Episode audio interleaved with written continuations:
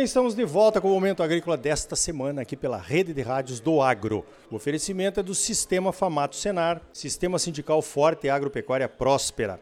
Olha só, estamos aqui com o deputado federal Pedro Lupion, lá do Paraná, que vai assumir agora, no começo do ano que vem, 2023, a presidência da Frente Parlamentar da Agropecuária, a nossa bancada ruralista, que parece que está fortalecida em relação a deste ano, que está terminando agora o, o, mandato lá dos deputados e senadores, por conta de mais pessoas ligadas ao agro, que têm interesse de participar da frente e que foram eleitas. Agora, deputado, você está assumindo aí a presidência da frente parlamentar com um país dividido.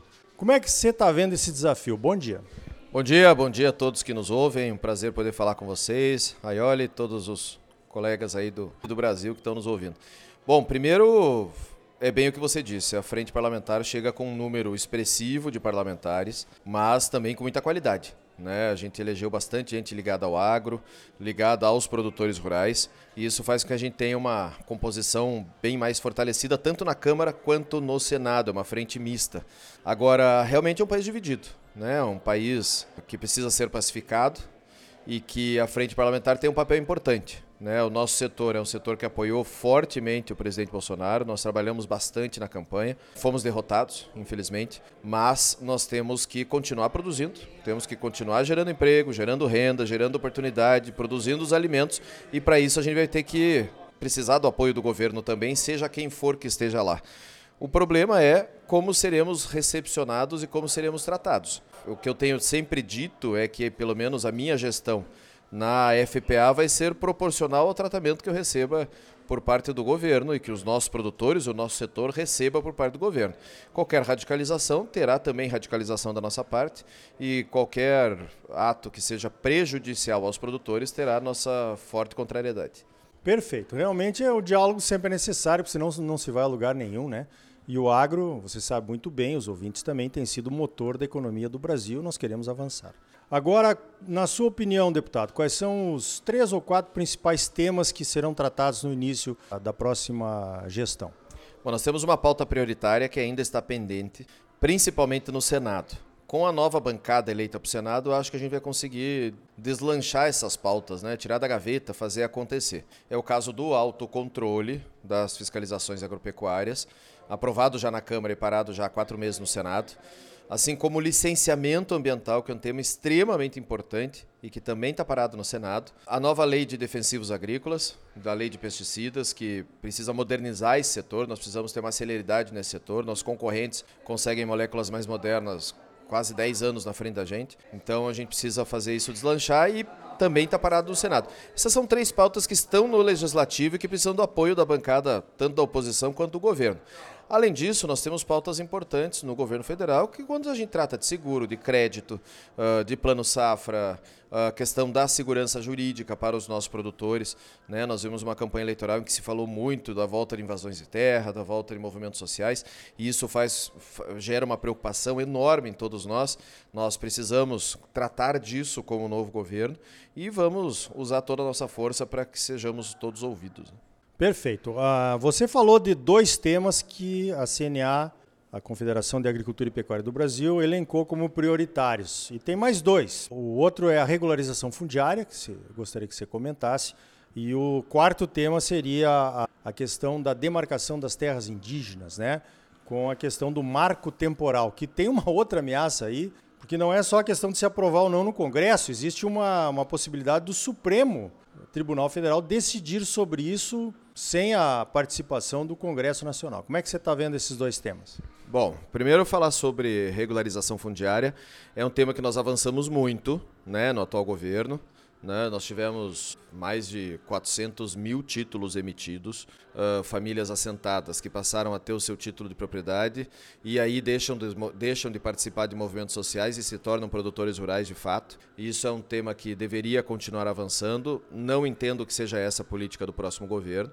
Acho que teremos um retrocesso importante nisso e isso me preocupa bastante. Em relação ao marco temporal, nós temos duas frentes de batalha primeira delas está no STF, né, o julgamento Faquin, que acabou uh, uh, dando entendimento da, de não respeitar o marco temporal. Foi acompanhado por outros ministros, esse julgamento está suspenso. E nós temos na Câmara dos Deputados e no Senado, PL 490, que bota na letra da lei o marco temporal e que nós precisamos avançar. Não conseguimos.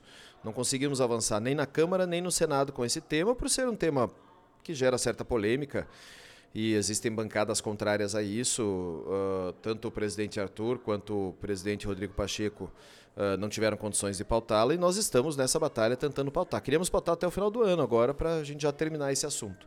Não acho que conseguiremos. Então vai ser um tema que vai passar para o próximo governo que nós vamos ter que enfrentar.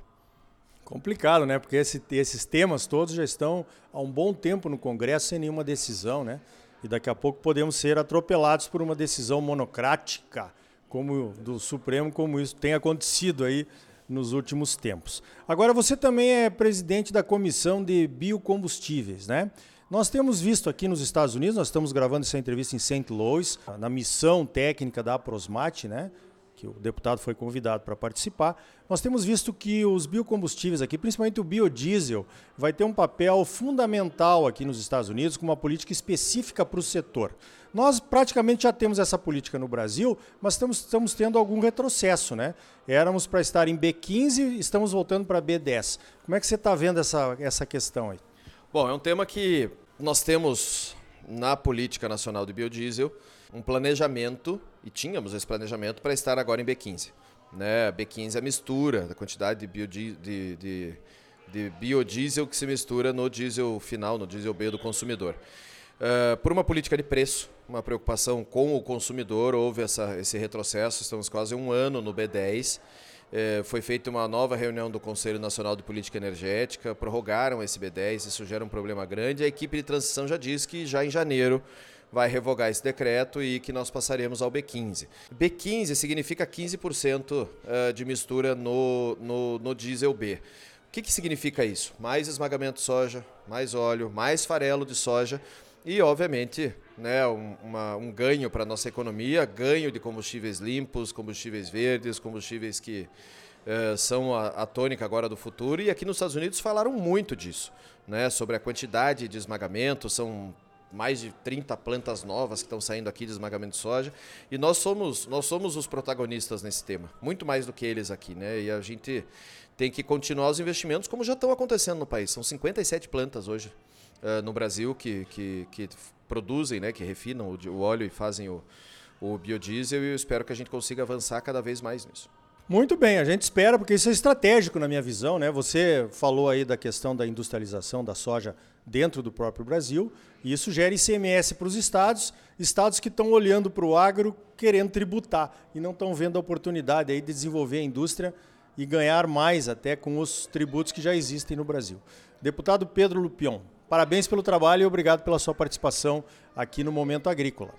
Obrigado, eu que agradeço. Um grande abraço a todos que ouvem aí o Momento Agrícola. Estou à disposição em Brasília para nós falarmos mais sobre agro, trabalharmos as nossas pautas e avançar cada vez mais, que esse é o setor, né? É o nosso setor que sustenta o Brasil, que gera os empregos, gera renda e faz o Brasil ser o que é, né? Então tem que ser valorizado principalmente. Então tá aí. Certamente o deputado e a frente parlamentar vão ter muito trabalho nos próximos anos defendendo os interesses do agro no Congresso. Na avaliação das nossas lideranças, a frente está mais fortalecida com a eleição de novos deputados e senadores que simpatizam com o agro e com suas causas. Vamos ver se agora vai. Olhando para as pautas prioritárias, são todas antigas, algumas muito antigas, como a Lei dos Defensivos, que tramita há mais de 20 anos no Congresso, ou a questão das condicionantes para demarcação de terras indígenas, que tramita há 13 anos sem decisão. Eu vejo isso e penso cá com meus botões. Como é que deixamos passar essas pautas sem votação num governo que nos foi favorável? E você, o que é que acha que aconteceu, hein? Como é que nós, simples mortais, podemos ajudar nesses encaminhamentos e nessas aprovações, hein? Pois então, o sistema sindical é um caminho poderoso. Os deputados e senadores valorizam muito a participação em reuniões de trabalho com as bases, Pode ser no sindicato de suas bases eleitorais, pode ser nas federações, mas tem que ser reuniões de trabalho mesmo, cordiais, amistosas, de bom relacionamento e de propostas de demandas e de orientações para ambos os lados ao final. É assim que se constrói um canal de comunicação direto com quem pode influenciar nas decisões lá em Brasília.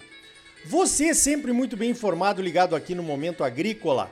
Sistema sindical forte e agropecuária próspera. Sistema Famato Senar, trabalhando para aprimorar conhecimentos, melhorar vidas e garantir uma produção agropecuária mais sustentável e lucrativa para os produtores associados.